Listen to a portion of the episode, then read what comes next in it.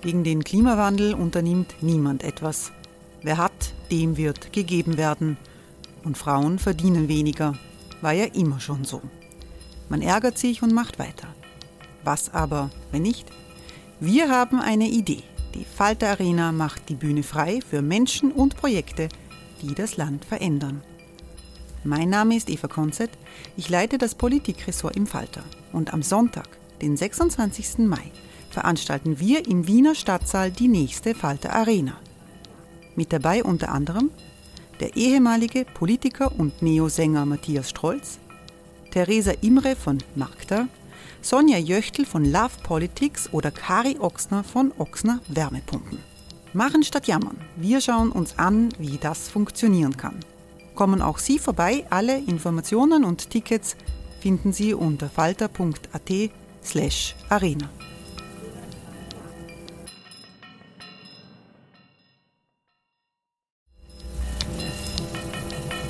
Falter-Podcasts werden durch Werbung unterstützt. Das hilft bei der Finanzierung unseres journalistischen Angebots. Hey, it's Danny Pellegrino from Everything Iconic. Ready to upgrade your style game without blowing your budget? Check out Quince. They've got all the good stuff shirts and polos, activewear, and fine leather goods, all at 50 to 80% less than other high end brands. And the best part? They're all about safe, ethical, and responsible manufacturing. Get that luxury vibe without the luxury price tag. Hit up quince.com slash upgrade for free shipping and 365 day returns on your next order. That's quince.com slash upgrade.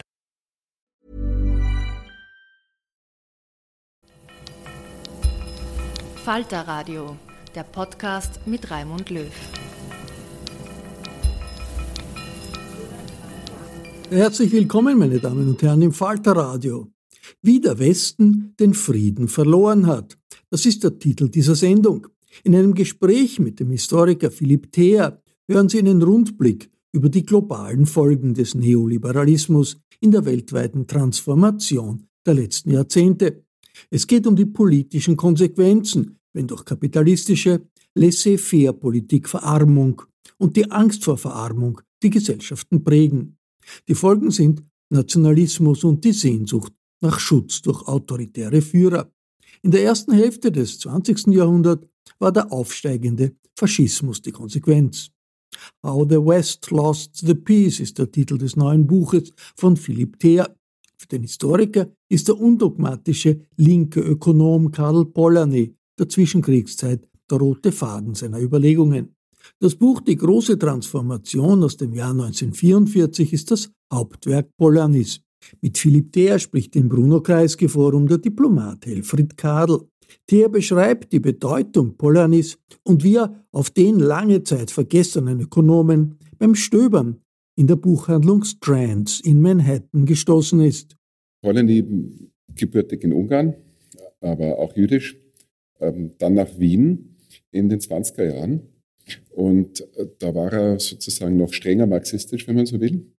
Dann kommen aber schon so ein bisschen eine Entfremdung kommt dann rein aus den bekannten Gründen, Stalin und so weiter.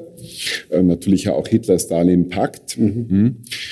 Aber was er in Wien gemacht hat, er ist eigentlich ja, ein Teil des roten Wien. Ja, also in seinem Leben, aber auch in seinem Schreiben. Und das würde ich sagen, hat schon ziemlich seinen Idealvorstellungen entsprochen. Ja? Also auch, dass man äh, Wohnungsbaugenossenschaften, also eigentlich den, äh, den Sozialismus von unten ja? und jetzt nicht irgendwie aufgepfropft nach sowjetischem Modell von oben. Und dann kommt natürlich dieses erneute Exil, äh, weil jüdisch und eben links. Und dann ja, sitzt er in, in England, versucht in den USA noch eine akademische Karriere zu starten, was naja, also halbwegs geklappt hat, ähm, aber auch nicht so wirklich. Und denkt eben nach ähm, über den Aufstieg des Faschismus und natürlich auch des Nationalsozialismus und versucht es eben zu erklären. Und ähm, er entwickelt dann sein wirklich ganz, ganz langes Erklärungsmodell. Und das Buch, da geht es eigentlich, ist das eine Geschichte der äh, Industrialisierung Englands samt ihrer Nebenfolgen, also, also die da eben nicht davon profitiert haben. Und dann geht es eigentlich um den äh, wenn man so will, um den, er nennt es auch so, um den globalen Laissez-faire-Kapitalismus, der im 19. Jahrhundert ja durchaus einige Zeit äh, geblüht hat. Ähm, übrigens auch das Habsburger Reich hat er sozusagen in diesem System gar nicht so schlecht abgeschnitten. Aber dann kommt eben der Erste Weltkrieg und dann in der Zwischenkriegszeit funktioniert es nicht mehr. Äh, und da geht es dann sehr viel um auch so, ja, äh, also nicht nur um Laissez-faire, also heute nennt man das dann manchmal, aber nicht zwingend äh, Neoliberalismus. Ja, Im Prinzip ein Stück weit ist es austauschbar, nicht ganz, weil Neoliberalismus schon eher seine wirtschaftspolitische Ideologie und Laissez-faire-Kapitalismus geht es eben um, eben um Kapitalismus, ja, also um was, wenn man so will, um was Breiteres. Und ähm, dann versucht er das zu erklären und dann gibt es jetzt verschiedene Lesarten, Interpretationsweisen von, von Polanyi, ähm, ob ihm eigentlich, wenn man so will, der ähm, demokratische Sozialismus oder vielleicht sogar die Sozialdemokratie gewissermaßen links genug war oder ob er doch radikaler geblieben ist. Aber ähm, also in der Nachkriegszeit ist er dann sozusagen eher zu Hause. Und alles, was man dann so gehabt hat nach dem, nach dem Zweiten Weltkrieg, also Ausbau des Sozialstaats, Reaktion auf die Weltwirtschaftskrise, Keynesianismus, ähm, äh, das kann man gewissermaßen als Bestätigung lesen ähm, seiner Lehren. Ja. Aber er war jetzt kein Regierungsratgeber oder sowas, mhm. also jetzt anders als mhm. Keynes. Ja. Und naja, äh, dann wurde er gedruckt und gedruckt und gedruckt. Ähm, irgendeines dieser alten Exemplare habe ich in dem nicht mondänen, äh, angeschmuttelten Strands rausgezogen ja, und habe gesehen, ähm, hm, da gibt es eine begrenzte Anzahl von Exemplaren. Ja, also die Bücher, wo ganz viele drinstehen, da weiß man, oh, irgendwie haben das Leute nicht so gemacht. Ja. Ähm, und es waren auch einige Notizen in diesen Büchern drin, aber haben wir gesehen, oh, das haben die Leser ganz genau gelesen, ja, die wollten das wissen. Und ähm, naja, und dann habe ich dazugegriffen, aber äh, äh, natürlich ist vor allem unter Politologen äh, schon viel länger bekannt, unter Soziologen zum Teil auch, Kapitalismusforscher. Also insofern war mir jetzt nicht komplett neu. Mhm. Aber dann habe ich es eben halt dann sozusagen nochmal raus und mit neuem Interesse gelesen. Und was ist so interessant drin? Also für den Historiker natürlich diese lange Geschichte, also die tiefe zeitliche Dimension. Ähm, dann nun ja, 2016, als äh, dieses, äh, die Neuordnung auf dem alten Kontinent auf Englisch erschien, da war ich in den USA auf Lesereise und dann hatte gerade Trump gewonnen. Ne? Und also ein weiterer polanischer Begriff ist ähm, äh, der, eigentlich, wenn man so will, der, der, der Pendelschlag oder der, der Bedürfnis nach sozialem Schutz. Also seine These ist, zu viel Freimarkt äh, oder beziehungsweise Laissez-faire-Kapitalismus schlägt um in Schutzreaktionen auf, also in die Suche nach sozialem Schutz, ähm, den dann häufig sozusagen die, ähm, tja, die Rattenfänger auch von rechts, also die Nationalisten ausnutzen, also mit, mit Schutzversprechen, Protektionismus oder im Zweifelsfall auch Faschisten. Ähm, das ist die These. Und dann durch diese ganze Ausrichtung auf eben Finanzkapitalismus ist er dann eigentlich so um die Jahrtausendwende, also lange bevor ich drauf gekommen bin, ist er eigentlich wieder modern gekommen. Da gibt es dann wieder äh, Neuauflagen ähm, mit Stieglitz, also Nobelpreisträger, äh, linksliberale Ökonom, wenn man so will. Ähm, da ist es neu rausgekommen. Dann gibt es Übersetzungen, neue ähm, ins Polnische, ins Tschechische, ähm, also dann war er plötzlich wieder in, weil er eben sozusagen der Mann der Stunde war, dann vor allem nach der globalen Finanzkrise. Ne? Also wenn man äh, solche Finanzkrisen äh, erklären will oder auch die Euro-Krise, äh, dann ist Polanyi interessant zu lesen. Und zwar, wenn ich es richtig verstehe, sowohl aus ökonomischer Sicht als auch aus soziologischer Sicht bis zu einem gewissen Grad. Ist das äh, Genau, also das gibt einerseits mal dieses äh, ökonomische, also dieses System, wobei eben nicht, wie Marx es alles materialistisch erklärt, ähm, äh, sondern eben auch zum Teil dezidiert sagt, das reicht ja gerade nicht. Mhm. Ähm, also was er macht, ist dann zum Teil eigentlich so eine Art ja, schon fast, äh, also eine historisch-soziologische, aber in Teilen auch schon fast anthropologische ähm, Sicht auf die Welt. Was macht denn so ein tiefgreifender Wandel wie die industrielle Revolution? Was macht er denn eigentlich mit den Menschen? Also vor allem die, die halt nicht gut dabei abschneiden. Mhm. Ähm, und dann kommen so Begriffe wie Entwurzelung, ähm, auch hm, Traumatisierung, das benutzt er nicht, aber im Grunde genommen darum geht's. Ähm, und ja, da kommt man jetzt wieder in die 1990er Jahre. Also da war ja immer die Rede von Transformation, aber dann eigentlich gedacht wie Fukuyama. Also der Kapitalismus hat gewonnen, äh, liberale Demokratie, freie Marktwirtschaft, das ist jetzt sozusagen das Ende der Geschichte. und bei, bei Polanyi äh, geht die Geschichte eben weiter. Und also das macht den interessant. Also wenn Sie noch nicht gelesen haben, wenn Sie mal lesen wollen, ähm, er ist nicht unbedingt äh, einfach zu lesen. Ähm, diese deutsche Übersetzung ist eigentlich eine Rückübersetzung. Er hat relativ kompliziertes Englisch geschrieben und dann das wieder zurück ins Deutsche. Äh, das ist ein bisschen zart. Ne?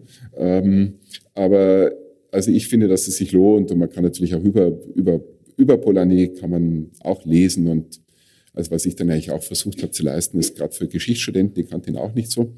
Ähm, äh, Studierende muss man jetzt immer sagen, wenn die Studierenden halt immer, äh, wenn die Studenten immer Studierende wären, dann wäre alles gut. Ähm, und ähm, ja, also an der Uni. Ne? Auf jeden Fall, ich habe dann eigentlich auch versucht, sozusagen für Kollegen und auch den, den Polanyi mal durchzudeklinieren. Also warum, äh, warum ist eigentlich interessant?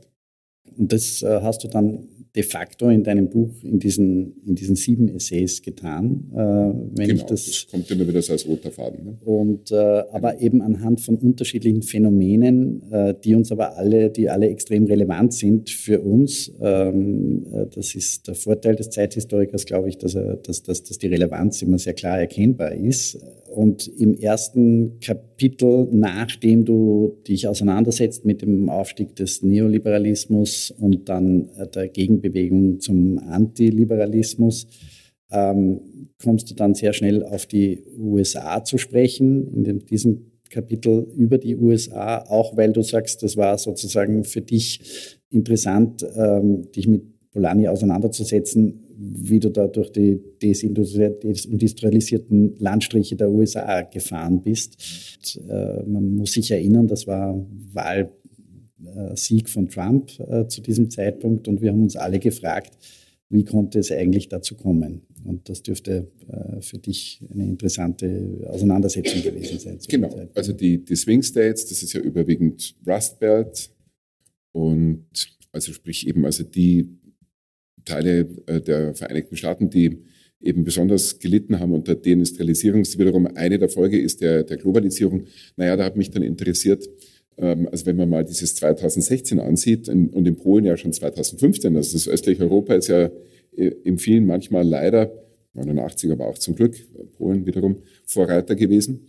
Und äh, wenn man äh, das verstehen will, dann ist auch wieder äh, Polanyi hilfreich und und im Grunde genommen ist es dann so ein bisschen ein Versuch, also postkommunistische Transformation war ja auch Eintritt in den Weltmarkt und somit also ein Teil der Globalisierung. Also die wurden globalisiert, haben aber zugleich die Globalisierung verstärkt.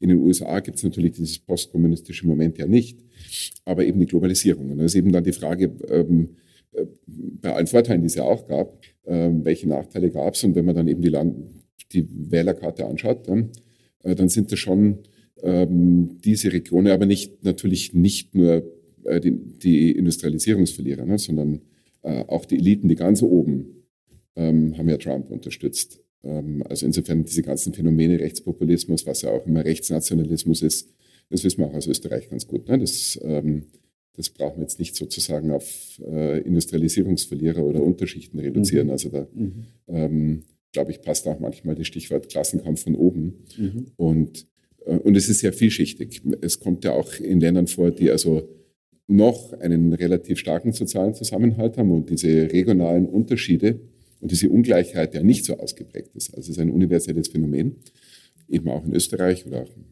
in, in Westdeutschland und eben nicht nur in Ostdeutschland. Und da muss man eben immer fragen, ja, woran liegt es denn dort? Und da kommt man dann eher auf so tja, Abstiegsängste, äh, Politik der Angst, Ruth Wodak, wichtiges Buch, und natürlich auch ähm, ja, die Politik der Angst, die es letztlich durch diese Sozialreformen gab, mit verschiedenen Resultaten. Manchmal absolute Armut, Slowakei, hast du gerade erwähnt, ja, also wo wirklich ähm, die, die von Arbeitslosigkeit betroffen waren, in ähm, Regionen, wo eben so Kahlschlag stattgefunden hat. Also da war es ja wirklich absolute Armut. Deswegen haben wir in Wien auch äh, in den Häusern, ja, Hausreinigungsfirma, ähm, ja, sehr häufig ähm, ähm, männliche Reinigungskräfte aus der Slowakei, aus den dort ärmeren Gegenden. Die muss man da fragen. Oder aus Polen, ja, wo sie herkommen, ähm, aus wiederum ärmeren Gegenden. Ähm, dann in reicheren Ländern natürlich ähm, Dort ist es dann eher ein relativer Abstieg, ein sozialer Abstieg. Aber wer den mal mitgemacht hat, ist auch wieder Polanyi. Mhm. Ähm, also wer einmal sozusagen seine ähm, schlimme Erfahrung gemacht hat, so seine These, der merkt sich das und ist dann eben auch wieder ja, vielleicht anfälliger eben auch für für die Populisten, Nationalisten unserer Zeit. Das, das halte ich für ein ganz entscheidendes äh, Denkmoment in, dieser, in, in, in, den verschiedenen Szenarien, die du auch beschreibst, weil ähm, also es gibt da zwei Dinge, die auffällig sind meiner Ansicht nach. Das eine ist, dass der Neoliberalismus und seine Auswirkungen ja auch dazu geführt haben, dass eben der Stadt-Land-Gegensatz auch sehr viel stärker geworden ist. Das ist äh, im Buch nicht so stark beschrieben, aber es, ist für, es gilt für Amerika, es gilt für äh, Osteuropa, es gilt für die Slowakei zum Beispiel, es gilt für ähm, äh, UK. Äh, Brexit ist ein, ein, auch ein Phänomen dieses Stadt-Land-Gegensatzes. Und es ist, gilt auch ganz besonders für Frankreich, wo man auch nachweisen kann, dass das, was das für negative politische Auswirkungen hat.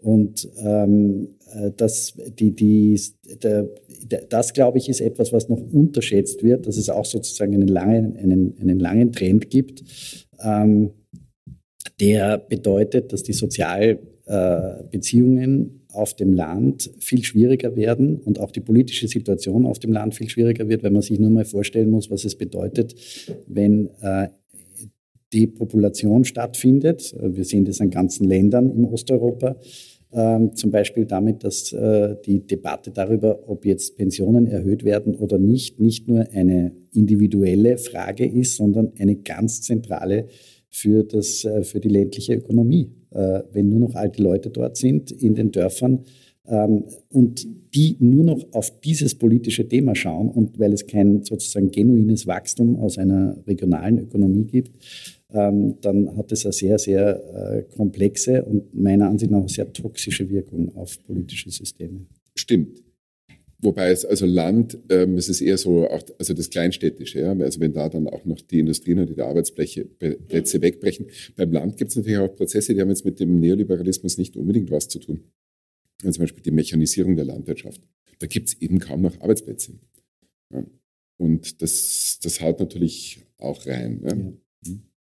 Aber um noch einmal zurückzukommen zu den USA, die, dieses Phänomen Trump, wie konnte es dazu kommen? Ich finde, dass du beschreibst das äh, auch insofern sehr ähm, gut, weil du es eben einbettest in die, in die vielen Wellen des Neoliberalismus, die unterschiedlichen äh, sozusagen Gesichter, die der Neoliberalismus ab den Jahren 1980 und folgende ab Reagan eigentlich äh, äh, gezeigt hat. Denn äh, wie wir hier auch schon öfter diskutiert haben, ist es natürlich nicht nur die, sind nicht nur die rechten Republikaner gewesen, äh, sondern es war auch der Zentrismus von, von Clinton, der dazu geführt hat, dass, dass viele Leute sich äh, also nicht geschützt gefühlt haben.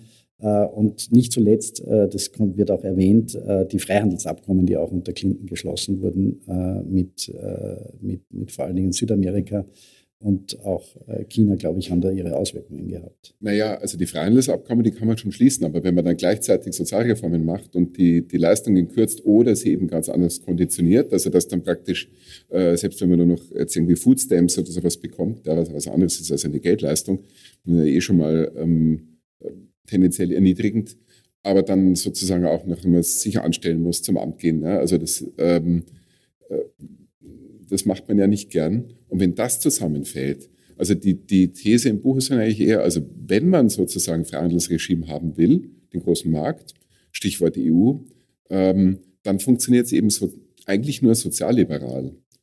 Ja, also dann, dann muss man eben dieses System äh, absichern, für Ausgleich sorgen, ähm, regional, sozial, was natürlich nicht, nicht einfach ist. Mhm. Aber jetzt in den USA, um jetzt dort mal, also der Trump, ja, da gab es dann seitdem gibt's ja Meter äh, an Bücherregalen, ja, äh, mit die Krise der Demokratie und so weiter. Aber das beginnt ja eigentlich früher. Also man kann sich mal anschauen, in den Clinton-Jahren die Wahlbeteiligung. Mhm. Das geht wirklich nach unten. Warum? Viele Menschen sind gar nicht mehr zur Wahl gegangen, äh, weil ja, sie den Sinn nicht mehr darin gesehen haben, weil es ja auch immer verkauft wurde mit diesem Argument, Maggie Thatcher, there is no alternative. Ne? Äh, oder halt dann eben äh, Schröder oder früher Merkel. Äh, ja? immer dieses Alternativlose, Eurokrise, auch immer wieder dieses Argument in, in, in, in Südeuropa, es geht ja gar nicht anders. Und also da kommt dann auch noch die, die, die politische Kommunikation hinzu. Aber man muss natürlich auch sagen, ähm, jetzt in den USA, äh, naja, also bei, bei Clinton eben diese, dieser Zusammenhang, also Liberalisierung nach außen durch den Handel, aber eben auch nach innen Privatisierung, Deregulierung mit den, es begann in den späten Clinton-Jahren, mhm. äh, mit diesem ja dann letztlich ähm, schlimmen Ende 2008, 2009 mit der globalen Finanzkrise. Ähm, da ist eben einiges zusammengekommen.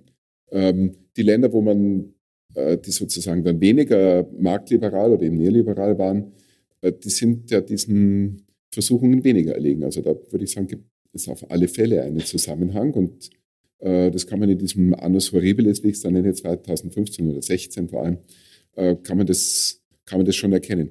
Bei den USA ist es natürlich auch so, jetzt im, im, im Winter äh, war ich als Gastprof in Berkeley eingeladen in Kalifornien. Ja, ich kannte das noch so aus den Anfang der 90er, also so mh, mm, äh, eher lässig, ein paar Hippies, ähm, viel Kultur. Ähm, und aber ja, also ähm, erstens mal, wer, wer, kann sich dort noch eine Wohnung leisten? Also schrecklich und dann eben mit diesen Folgen, also von Berkeley nach Oakland. Ich hatte das Fahrrad eines Kollegen und bin viel herumgefahren, auch aus Neugier. Ähm, also unter diesen Autobahnen, unter diesen Brücken, das sind ganze Zeltstädte. Ich meine, das hat man schon gelesen, ja, es ist ja nicht neu, aber wenn man es dann sieht, ähm, oder dass die Menschen in Autos schlafen, äh, die eigentlich Arbeit haben, äh, weil sie sich eben keine Wohnung mehr leisten können. Also das ein, ein, ein Slum ist ja noch gut dagegen, aber dann hat man wenigstens eine Wellblichhütte oder irgendein Dach über dem Kopf.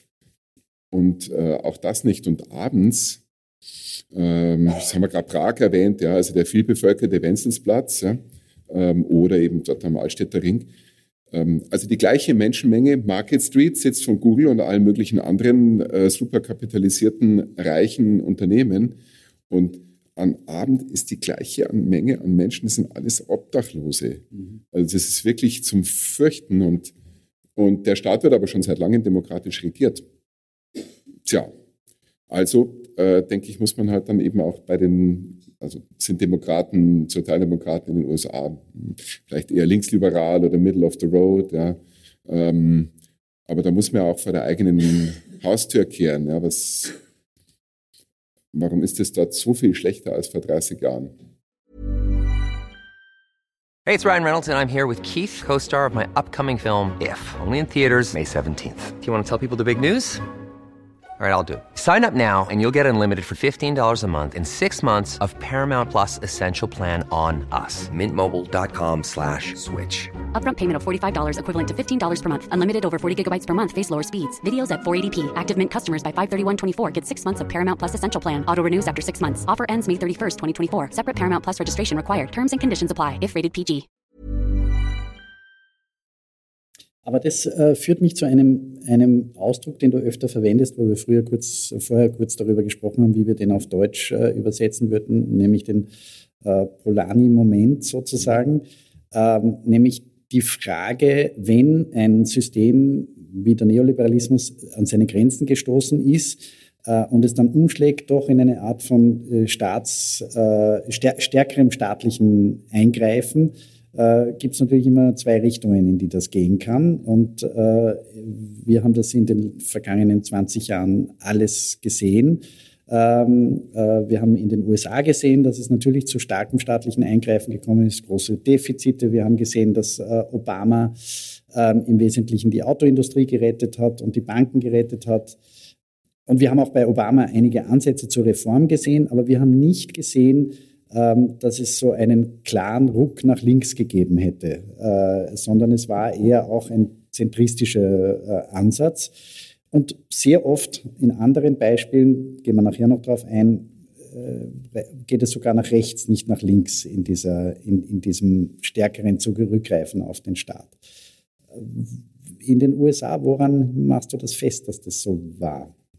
Man muss allerdings jetzt auch sagen, also mit der ähm, also mit der Krise, ja, mit der dann Obama gleich konfrontiert war, ähm, das hätte natürlich auch ganz anders ausgehen können, ja, wie 1929. Also insofern Ähm, aber letztlich wurde diese Krise gelöst mit more of the same. Also ähm, mehr Schulden, mehr Defizit und letztlich auch mit einer Umverteilung, weil äh, Banken wurden gerettet, da gab es bald wieder Boni und die kleinen Leute, denen man natürlich viel zu viele Kredite gegeben und auch aufgeschwätzt hat, die haben dann äh, millionenfach ihre Häuser verloren oder halt ihre Wohnungen. Das ist ja kein Mietland, sondern ein Kaufland. Diese Krisenbewältigung, jetzt mal rein finanztechnisch, kann man bei Adam Tooze lesen, war ähm, wahrscheinlich schon erstmal erfolgreich, aber dann kam eben der politische Fallout. Den beschreibt wieder Polanyi. Ne? Ähm, und dieser politische Fallout, der kam dann eben verspätet, ja, weil äh, manche Menschen wirklich viel verloren haben äh, oder schlichtweg sauer waren oder auch gesehen haben, ja, dass es eben immer diesen Schulterschluss gibt. Also ähm, äh, Sozialdemokratie oder halt in dem Fall jetzt dann äh, Demokraten mit eben den Allerobersten von der Wall Street. Den hat man gebraucht 2008, aber, aber später war er halt äh, immer noch da. Nun gab es zum Teil schon eine Gegenreaktion, also immerhin, Obama hat gewonnen. Hm? Italien ja auch erstmal Partito Democratico und dann, dann äh, Cinque Stelle, also ähm, ja. mit, mit weiteren Ausschlägen. Frankreich, Hollande. Aber dann war natürlich auch das Problem immer, also wenn dann so ein Sozialdemokrat an die Macht kommt, jetzt beispielsweise in Frankreich, ja, was will er denn machen? Äh, dann äh, erhöht er den Spitzensteuersatz und dann, dann geht ein Depardieu halt nach Russland. Und, ja. Aber gut, das war jetzt sozusagen eine absurde Komponente dabei, aber da sind dann eben auch letztlich die Eingriffsmöglichkeiten ziemlich beschränkt. Und das ist, glaube ich, sozusagen das Bittere und die Frage, wie man jetzt da rauskommt. Ähm, aber man soll deswegen nicht defetistisch sein, weil wenn man sozusagen die Flinte ins Korn wirft, dann, naja, was dann? Ne? Aber da haben wir immer das Problem, auch als Cinque Stelle dann in der Regierung war, ja, mit diesem, ähm, mit diesem Grundeinkommen, also in Wahrheit natürlich eigentlich nur erhöhte ähm, Sozialtransfer oder Sozialleistungen, eine Art Grundstock, so wie eigentlich wie Hartz IV oder bei uns eigentlich auch ähm, eben die Grundsicherung. Das macht die Leute auch nicht unbedingt glücklich. Also auch Sozialtransfers ja, wenn man dann Geld vom Staat bekommt.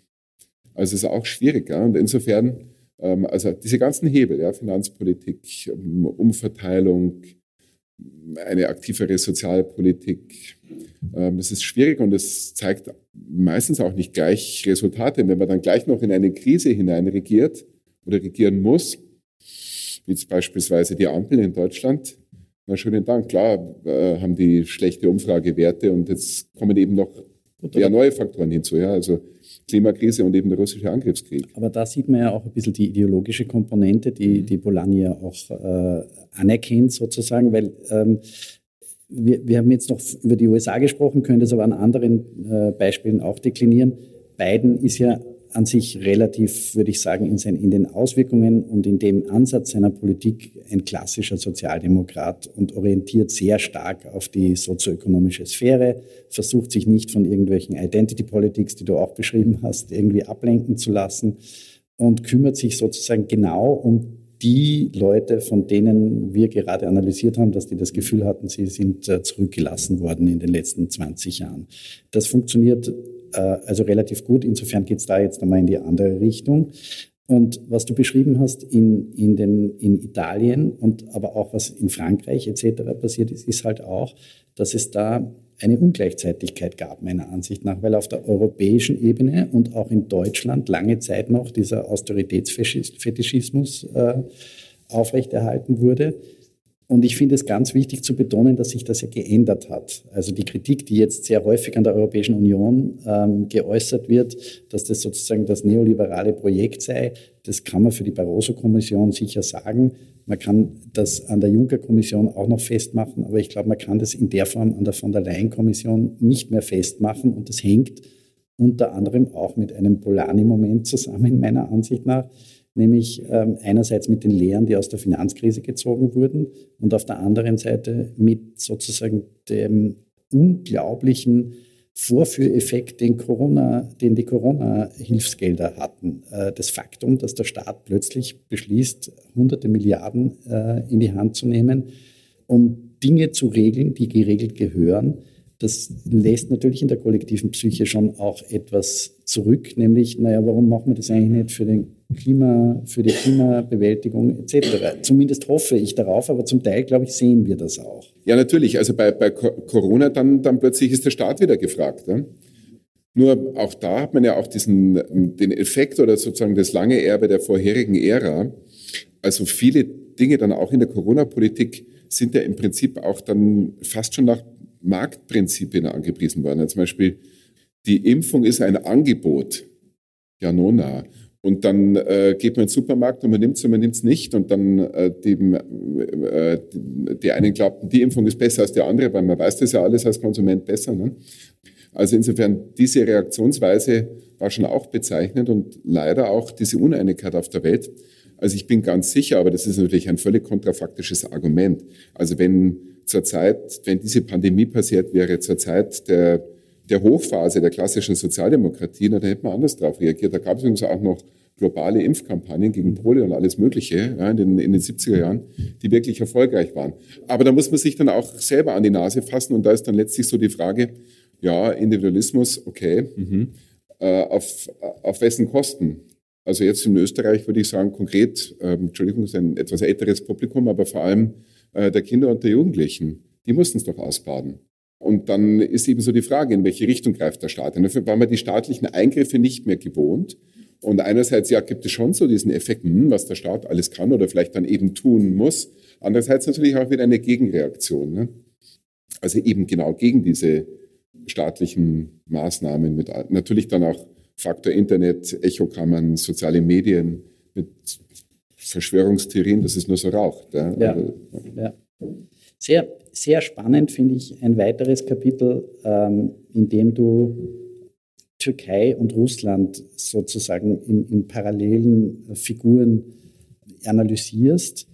Die Öffnung äh, das Ende des Kommunismus auf der einen Seite und die äh, demokratischen Öffnungen, die in, den ersten Jahren äh, von Erdogan auch zu sehen waren und auch das, die Annäherung an, an die Europäische Union in beiden Fällen mhm. Und, und wie sich das dann äh, gestaltet hat. Aber ich muss noch was hinterher schieben zu der vorigen Frage, weil das hier mal platziert werden muss, äh, vielleicht auch für einem eben nicht ganz jungen Publikum.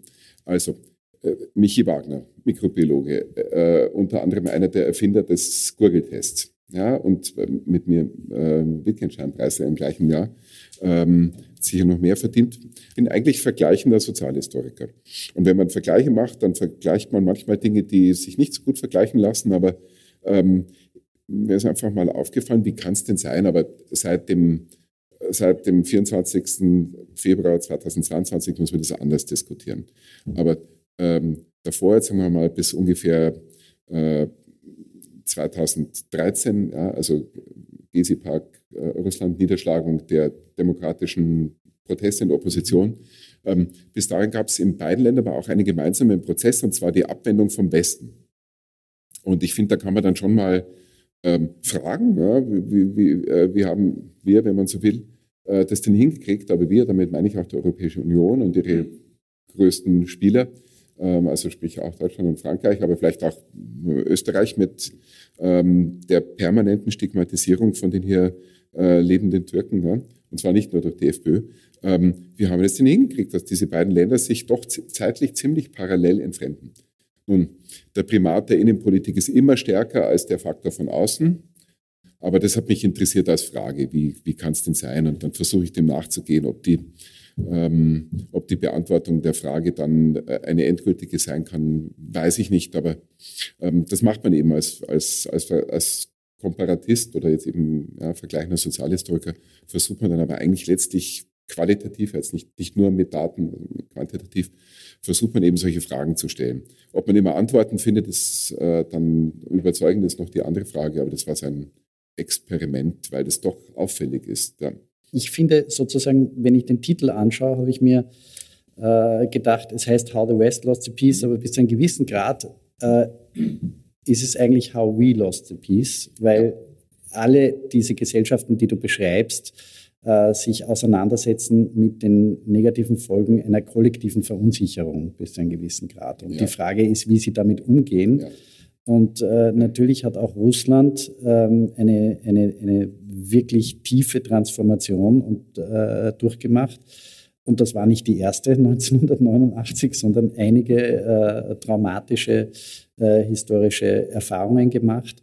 Und auch da glaube ich, dass sich da äh, vieles jetzt sozusagen rauskommt, was halt auch eine lange Geschichte äh, hat. Damit entschuldigst du nichts und damit entschuldige ich auch nichts. Äh, das ist nicht der Punkt, um den es geht, sondern es ist nur so, dass man früher schon bestimmte Dinge hätte auch sehen können. Außenpolitisch sehe ich da eine Geschichte, die mich auch immer beschäftigt hat, nämlich also ich, ich, ich, glaube nicht, dass großartige Versprechen gebrochen wurden in Bezug auf die NATO-Erweiterung etc. Aber ein Punkt, den du erwähnst und den ich auch so sehe, ist die Stationierung äh, von äh, einem äh, Abwehrsystem für Mittelstreckenwaffen oder für Langstreckenwaffen äh, in Polen unter der Argumentation, dass das gegen den Iran gerichtet gewesen sei. Da haben die Russen äh, uns allen immer gesagt, ja, das ist eh schön, aber das glauben wir euch ganz sicher nicht. Und das äh, ist wirklich ein, ein tiefgehender Einschnitt in die nukleare Doktrin, die, an die wir alle geglaubt haben bisher. Nämlich, dass wir uns da gegenseitig ähm, abschrecken damit, dass wir uns gegenseitig auslöschen können. Und das war tatsächlich meiner Ansicht nach ein, ein, ein ganz zentraler Punkt. Und auf der anderen Seite sehe ich, wie du dort auch beschreibst, dass halt ähm, sozusagen der, der, der, Neoliberalismus schon dort auch mit der Brechstange durchgesetzt wurde, um nicht zu sagen mit äh, auch gegen das Parlament zu einem, äh, ab einem gewissen Zeitpunkt. Und das finde ich ja. sehr interessant. Ja, das sind, die, das sind die 90er, also mit politischem Chaos, in der Tat Panzer gegen das reformunwillige Parlament unter Jelzin, also ein, ein wirklicher Sündenfall aber man soll ihn jetzt auch nicht schlecht schreiben. Äh, schlecht schreiben. Also Jelzin immerhin hatte noch diesen kurz diesen postimperialen Moment. Ja, also zum Beispiel, er hätte mal die Krim theoretisch kriegen können. Ja. 95 dort Wahlen, Regionalwahlen, ähm, pro-russische Separatisten. Und er hat die Finger davon gelassen, weil er immer gesagt hat, also die, die, die Grenzen tasten wir nicht an. Ja. Aber dieses, dieses Chaos und diese wirklich massenhafte Verarmung auf schrecklichstes Niveau, das ist die Grundlage des Aufstiegs von Putin. Und was er halt dann macht, ist ähm, erstmal Zügel anziehen, Oligarchen verstaatlichen und letztlich errichtet er einen Mafiastaat, der, nachdem er selber intern nicht mehr weiterkommt, äh, nach außen aggressiv wird. Das ist aber jetzt wirklich ähm, Russland selbst. Also da, da würde ich sagen, ähm, äh, auch 2014 dann schon, äh, er marschiert einfach in sein Nachbarland ein. Ja. Also das, das hätte er nicht machen müssen, aber das macht er eben. Und die Reaktion war mau und hat ihn insofern indirekt ermutigt, das Gleiche nochmal zu tun. Und die Geschäftemacherei ging halt auch weiter. Also aber da wären wir wieder beim Besten. Ne? Also immer Geschäfte um jeden Preis. Ja klar, denkt der irgendwann mal, äh, der Westen ist doch völlig korrupt und ähm, im Zweifelsfall kann ich sie bestechen oder mit Gewalt übertölpeln. Jetzt ist es aber wirklich ja auch im Inneren nochmal völlig, ähm, völlig anders und gekippt und wirklich eigentlich neostalinistischer, also mit Straflagern und allen möglichen äh, Zwangsmaßnahmen.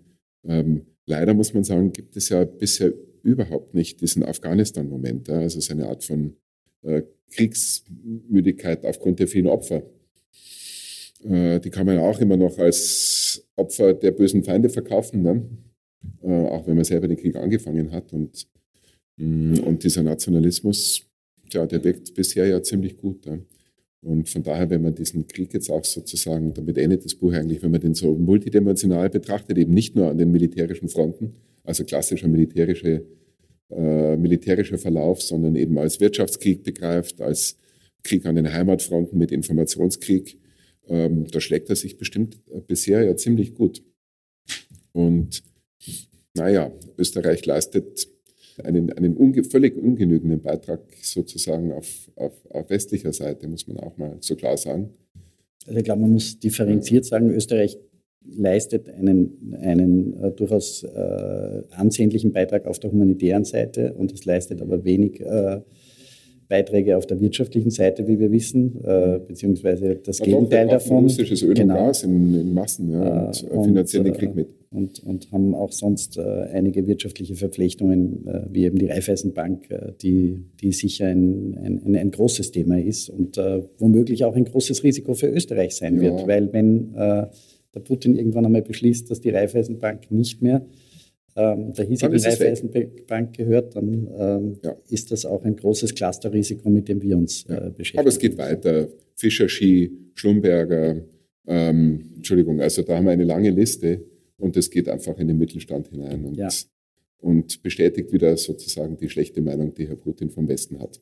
Sie hörten den Historiker Philipp Theer im Gespräch mit Helfried Kadel im Bruno-Kreisky-Forum vom 7. September 2023. Beim Kreisky-Forum bedanke ich mich sehr herzlich für die Zusammenarbeit. Die Bücher von Philipp Theer können Sie im Falter Buchversand bestellen. Ich verabschiede mich von allen, die uns auf UKW hören. Grundsätzliche Überlegungen zu den Entwicklungen unserer Zeit finden Sie im Falter jede Woche. Daher empfehle ich ein Abonnement des Falter. Alle Informationen gibt es im Internet unter der Adresse abo.falter.at. Ursula er Winterauer hat die Signation gestaltet. Miriam Hübel und Philipp Dietrich betreuen die Audiotechnik im Falter. Ich verabschiede mich bis zur nächsten Folge.